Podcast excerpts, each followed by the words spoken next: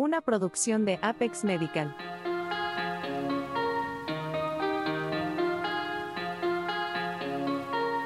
Ferulita para el alma.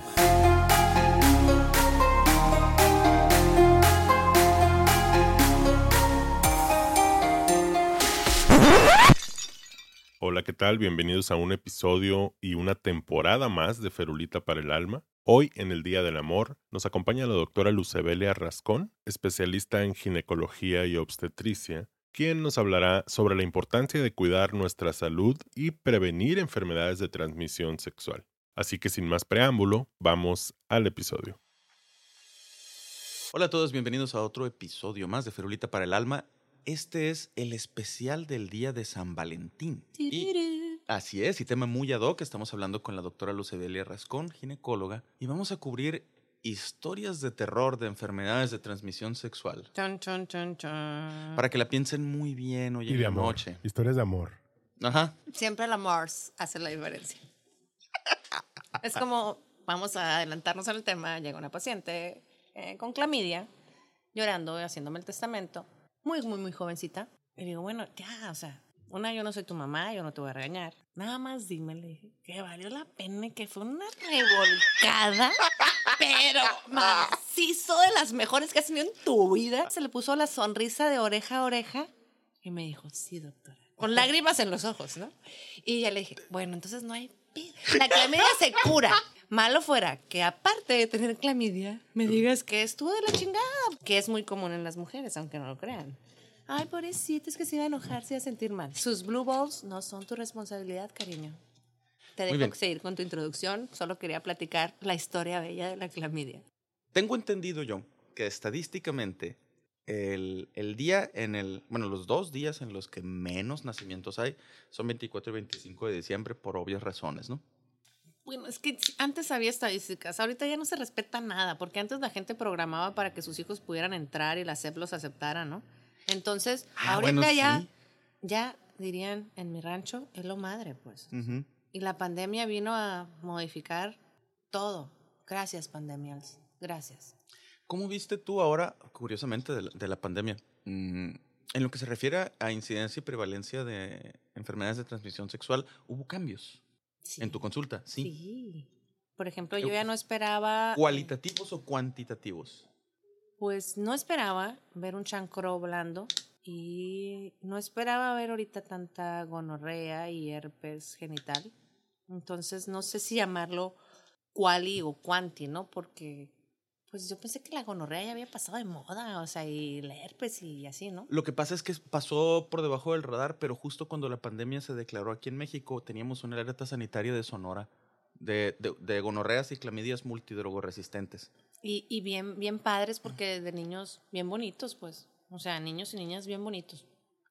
O sea, ya no nos echaron la culpa a, a los prietos feos, nosotros no. O sea, no. Sí, sí, no, no es, no es, nice. no es nopalidia. Es, la, la realidad es que creo yo, pero lo vamos, a, lo vamos a corroborar en post, pero creo que Arizona estaba así como en el lugar tres de los estados más ignorantes en, en la Unión Americana. A nivel de educación, eh, a- Arizona es muy mal. Sí, a nivel, a, a nivel de educación. Y que creo también, tú me puedes corregir en esto, que más o menos un 75% de los adolescentes a partir de los 15 años ya tenían una variante de BPH, ¿no? No tengo el dato exacto, pero a la torre, o sea, te puedo decir que hoy compré dos vacunas. Una para mi sobrino de 13 años y otra para mi sobrino de 16. Aguántame, la hombres. vacuna se aplica en hombres. Pues obviamente el sistema de salud no lo va a aplicar en hombres, pero logré convencer a, a mi hermana así de que no manches, sí. O sea, aparte de ser transmisores, y es menos probable, pero claro que te puede dar cáncer de pene, claro que te puede dar cáncer de faringe, claro que te puede dar cáncer de ano. Y aparte disminuyes, estás viéndole, uno le ve así las ancas al pollo, ¿no? Y mis sobrinos Son largos. se ven que tiene buen corazón, amplio. Entonces digo, Amplio- pueden hacer mucho daño, ¿no? Entonces, amplio tipo como que del tamaño de un motel. Sí. Los nuevos estándares, no sé, porque las, las generaciones van cambiando y van cambiando la terminología. Pero sí, entonces dije, por ustedes y por sororidad con las morritas, Ajá. mocos cabrones se lo ponen. Y cuando mi hijo tenga 12, 13 años, órale, cabrón. También Date. tú.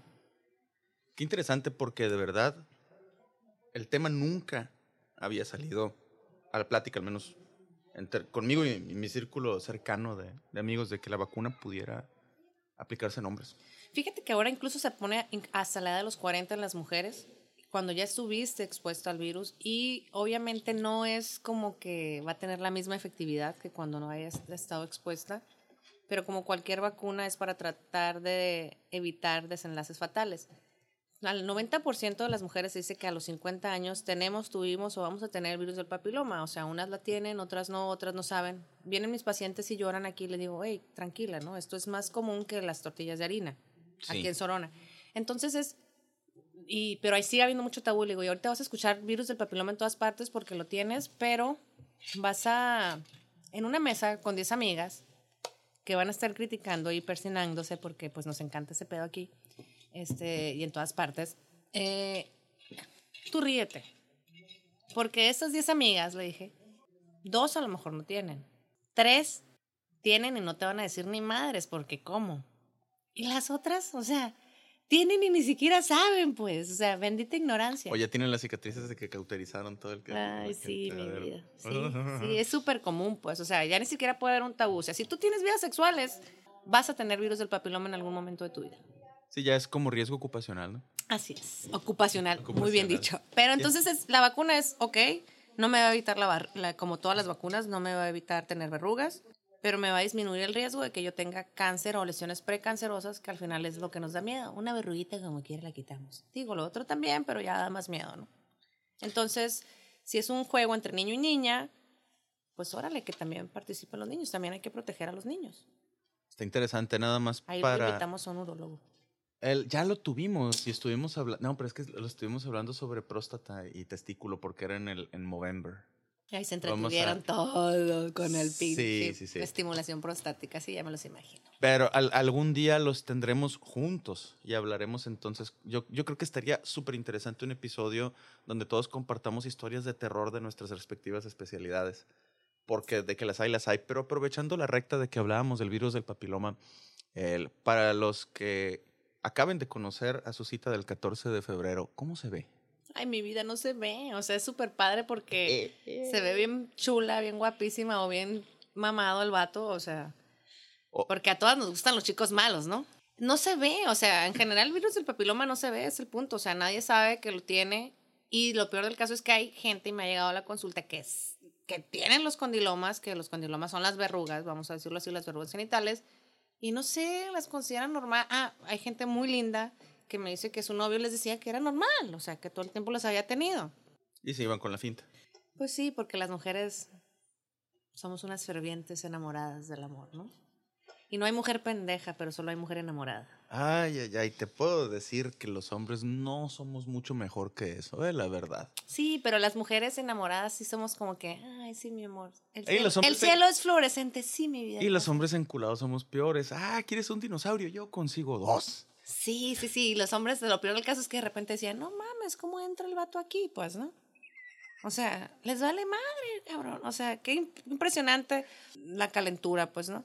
Pero entonces no se ve, el virus del papiloma no se ve. Hay que usar preservativo siempre. Mi consejo con las niñas, les digo mi mal consejo, y no soy Jenny Rivera, ni odio a los hombres, ni nada de eso, pero es como, oye, ¿a qué hombre le vas a dar la opción de uso preservativo o no uso preservativo y va a elegir preservativo? Ninguno, ninguno, ninguno. Entonces tú usa un método anticonceptivo, tú mujer, porque pues ahorita no están disponibles acá uno para hombre. Miéntele a tu vato, al menos que, puta, ¿cómo le creas? Pero miéntele, dile que no tienes ninguno, asústalo para que se use un preservativo, que el preservativo anticonceptivo no hay que confundir. Exacto. No quieres bebés. Y no más. No te libra de ninguna enfermedad de transmisión sexual. Preservativo es lo que va a disminuir la probabilidad de que tú tengas una infección de transmisión sexual. Ni siquiera al 100%, ni siquiera es como que no la vas a tener, pero va a disminuir la carga viral, todo lo que puedas hacer para que quizás tú no te contagies. Entonces, usar un preservativo ni siquiera va a ser 100% seguro, pero te va a aumentar mucho las probabilidades de que salgas bien librada de tu cita del 14 de febrero. Otra cosa es que me encanta que usan el preservativo solo al momento de eyacular. ¡Qué lindo! Hazme el recabrón. Es súper padre. o sea, wow, me voy a enterar. O sea, digo, ¡qué lindos! O sea, ¿qué, ¿qué control tienen? O sea, pero aparte de eso es, ya hubo todo contacto, contacto de secreciones, compartimos todo, la comida del mes. Deja tú Y, la- ah, espérate, no te preocupes. O sea, yo te cuido y nada más ponte un preservativo. ¿Qué? ¿Ya vas a terminar? Y tú, ay, güey, es que no era para terminar. Pues, o sea, no sé en qué momento leyeron esa madre. Pues. eso. Cuan- en, en mi tiempo de, de pasante no tienes idea la de, la de globitos que tuve que entrar a buscar porque se perdían por esa práctica precisamente. Ah, ya sé, a mí también me llegan a consulta, gracias, pacientes. Pero, o sea, es como a mí, ay, será tema de otro día eso de conoce tu cuerpo. ¿Cómo no vas a encontrar un preservativo en una cavidad cerrada? Y le digo, oye, usa ese cabrón, o sea, si ya tuvo la destreza y la habilidad y la confianza de andar por todas partes, ¿cómo no va a ser, cuesta- ser responsable de llevarse su basura, pues? O sea, o sea, ¿cómo no, si vas mija? paseando al perrito, te llevas tu Y- y, bolsita. y mi pregunta es a mis, a, a mis pacientitas lindas, les digo, a ver, corazón, ¿estás enamorada? No, que no, que andamos quedando. Es el quedando ahora, ¿no? Ese es como le dicen ahora. Sí. Y entonces le digo, bueno, mi amor, las mujeres no somos pendejas. La única manera en que somos pendejas es cuando nos enamoramos. Y si tú me estás diciendo que es un quedando, este vato no es más inteligente que tú. Entonces, si ya se la pasaron a toda madre, ¿cómo no va a tener la capacidad de usar el mismo dedito que usó antes para, llevarse su basura? Así es. Pero bueno, Bueno, pero, No, pero no- ok, entonces no- hay que usar el preservativo al momento de la relación sexual desde que vas a tener ese contacto de su mucosa, ese contacto rico de su mucosa con tu mucosa. Ponte el preservativo si quieres disminuir la probabilidad de que tengas cualquier enfermedad de transmisión sexual. recordemos que el virus del papiloma humano definitivamente no es ni la única infección ni la más gacha. Exacto, digo, bueno, bueno, mira, tienes virus del papiloma, puedes vivir con él, vas a hacer tu vida normal, vas a tener hijos, bla, bla, bla, te vas a, vas a aprender a vivir sobre el tabú social que hay al respecto, pero no es lo más grave. Clamidia, te la podemos curar, gonorrea, te la podemos curar. Digo, a tiempo, si ya no te obstruyó una trompa o te causó alguna complicación o una enfermedad de- inflamatoria pélvica, que en pocas palabras eso es que se te llena de pus, todo el hueco pélvico, el útero y las trompas. Generalmente esas tienen curas y te salen baratas, ¿no? Pero ya vámonos a un VIH que aunque ya es una enfermedad crónico-degenerativa, pues sí crea grandes cambios en tu vida, una hepatitis C o... Esos probablemente los cubramos en otro episodio, pero más orientado a epidemiología. Pero creo que debemos hablar mucho sobre gonorrea y clamidia, específicamente cómo cursan las infecciones de cada enfermedad respectivamente. Fíjate que ambas, tanto gonorrea como clamidia en la mujer, puede ser, es más fácil hacer un diagnóstico en hombre, es más así como que Sí. lo ve y a la torre, tú hombre tienes, está rojo, escupe verde, o sea, está hinchado y te duele, o sea, esa madre no está bien y no es normal. Y ellos tienen la capacidad de decir, ay, la madre, o sea, ya ven que ustedes son muy fálicos y, ay, no, mi mundo no se puede caer. Y con las mujeres, con las mujeres es diferente porque, aunque no es normal, es muy frecuente tener vaginosis y esas dos enfermedades son fácilmente confundibles con cualquier vaginosis. O sea, tienes que ser muy old school para decir, oh, bueno, tiene una secreción grisácea con espuma. Sí. Y le voy a hacer la prueba hace del hidróxido de potasio. Y ya el famoso chiste del pescado. Wick, mal gusto, pero sí, ok. Este, pero generalmente la paciente siente que tiene una vaginosis y a veces ya cuando es muy obvio, ves factores de riesgo, dice, ¿sabes qué? Hazte un cultivo o hazte una PCR, que digo, la pueden diagnosticar tanto por cultivo vaginal como por una PCR en sangre y nos puede decir. Pero el problema es, aquí sería el, el punto es, ¿sabes qué? Si tú tienes datos de una infección vaginal, es que no sé qué es una infección vaginal.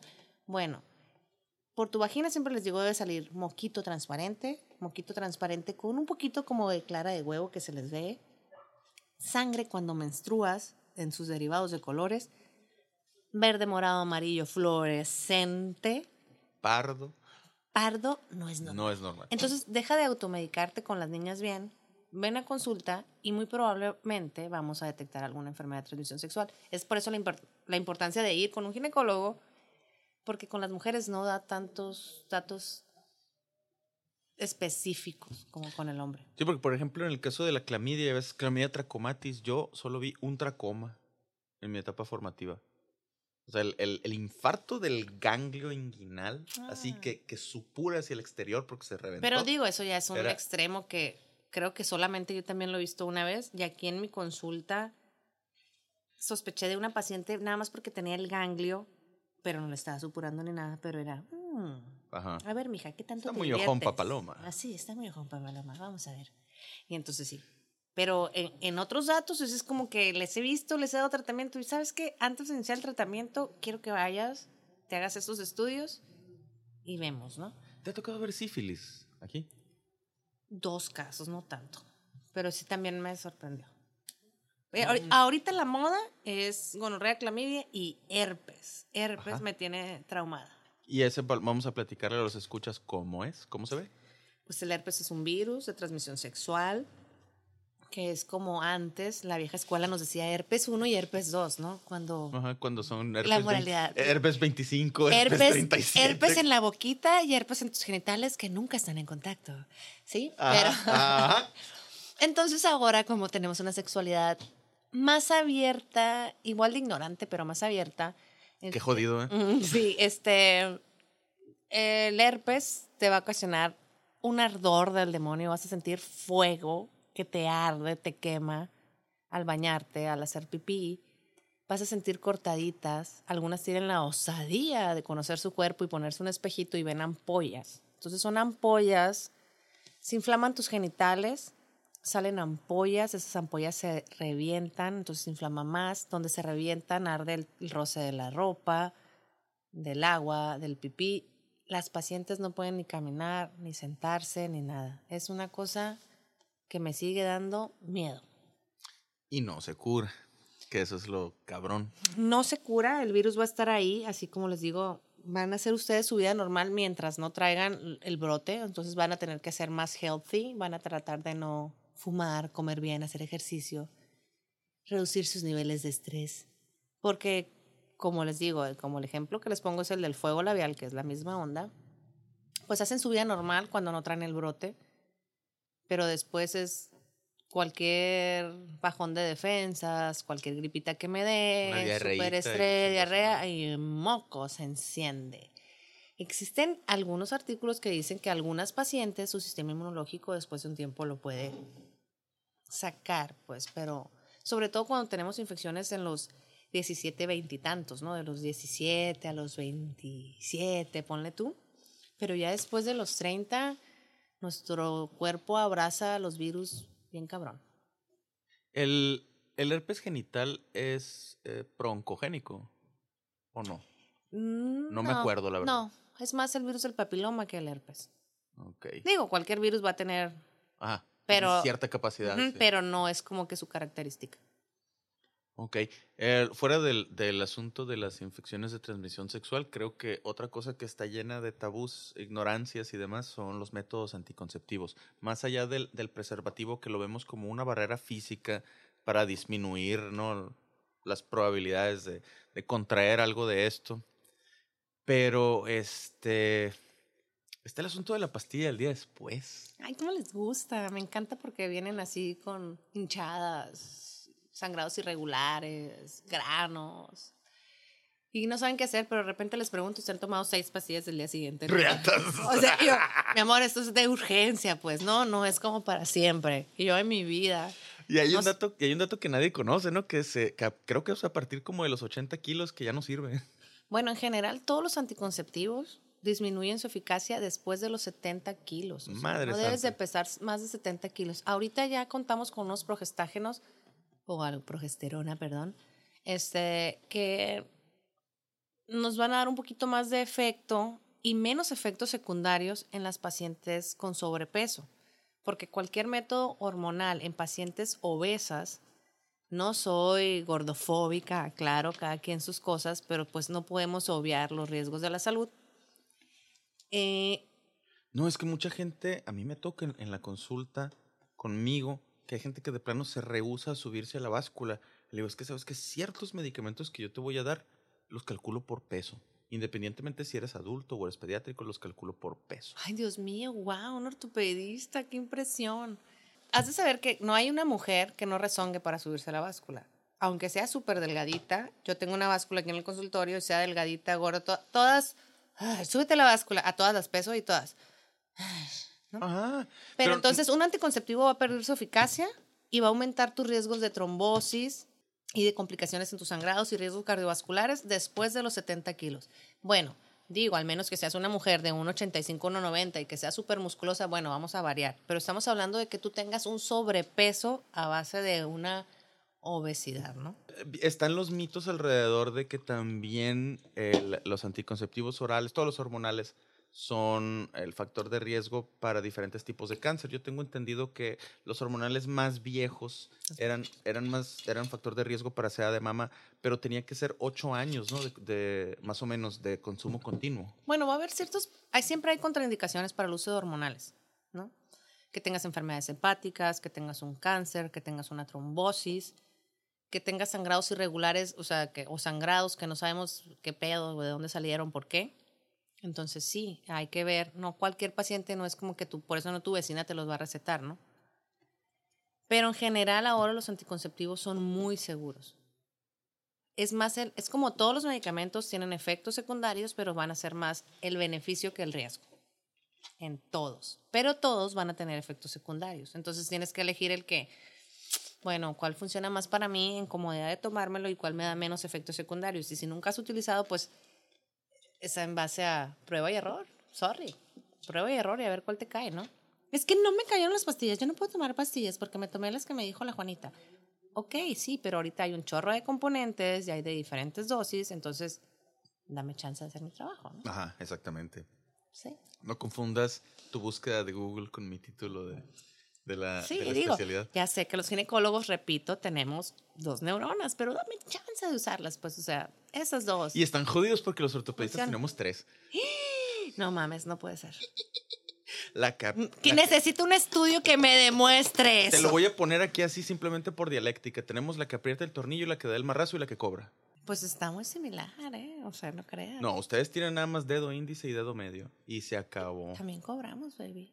No tan bien como ustedes, ¿no? Desafortunadamente. Desafortunadamente uno crece y se da cuenta que uno trabaja más que los demás y cobra menos, pues, pero eso será para otro episodio. Eso, eso será para- es- un día vamos a ventilar nuestras el- Frustraciones nuestras económicas. frustraciones no, y, y profesionales también. independientemente. Bueno, niños, que nos quede de lección. Quienes no tengan la fortuna de tener una pareja estable y amorosa con quieren pasar el 14 de febrero y por desesperación recurran al primer extraño eh, dispuesto a recibirlo entre sus brazos, tomen todas las precauciones posibles, por favor. Llegamos a una edad en la que comprendemos que el sexo es igual que el sushi. De niño te da asco, de joven nunca te llenas y de grande aprendes a buscarlo en lugares respetables. Sí, calidad, calidad, ¿no? Hay que tener anticoncepción, pero hay que siempre tratar de protegernos de las enfermedades de transmisión sexual. Yo sobre todo me dirijo a las niñas, ¿eh? Porque ya me conozco que nos encantan los malos, ese chacal, ese que sabes que no te va a dejar nada bueno. El que- babo, pues vilmente, así ya, chingue su madre, ya todos Ah, no, pues ojalá, ojalá que llegara ese. Pero a veces uno dice, mija, por ese te contagiaste. Estás Yo no sé si curarte o cachetearte. estás pues. viendo que debe la itálica. Sí, exacto, pues. Entonces, sí, eh, no confíen, amen eternamente, amen profundamente. Ustedes cuídense Y si no, quieren, si no quieren tener a su pareja, o sea, si no quieren tener un bebé, cuídense, pero siempre denle la responsabilidad a su compañero, ya sea niño, mujer o bestia, de que los cuide de las enfermedades de transmisión sexual. Ojo, también nuestras parejas homosexuales, porque siempre es como, pues no me puedo embarazar. Y no sé por qué creen que las lesbianas... eh, no se pueden contagiar. no se pueden contagiar. Me dicen, es que yo soy lesbiana, no puedo tener virus del papiloma. Y yo, ay, corazón, o sea, dime, o sea, ¿cómo, por qué no? ¿No? Entonces, tan, tan se puede que Michael. Douglas tuvo cáncer de laringe por eso. Ah, mm, Bueno, ese, ese era un dato que no- con el cual no contaba, ¿no? Y que, y que estoy seguro que podían haber pasado 20 años y no te iba a hacer falta. Pero acuérdense que... Sí, o sea, el punto es, a la madre vivan su 14 de febrero con toda la intensidad de su calentura, pero cuídense y que quede así como una pinche noche inolvidable porque estuvo bien chingón, pero no porque estás llorando asustada o asustado de las consecuencias que son desde enfermedades hasta tener un hijo para toda tu vida, pues, ¿no? Chao.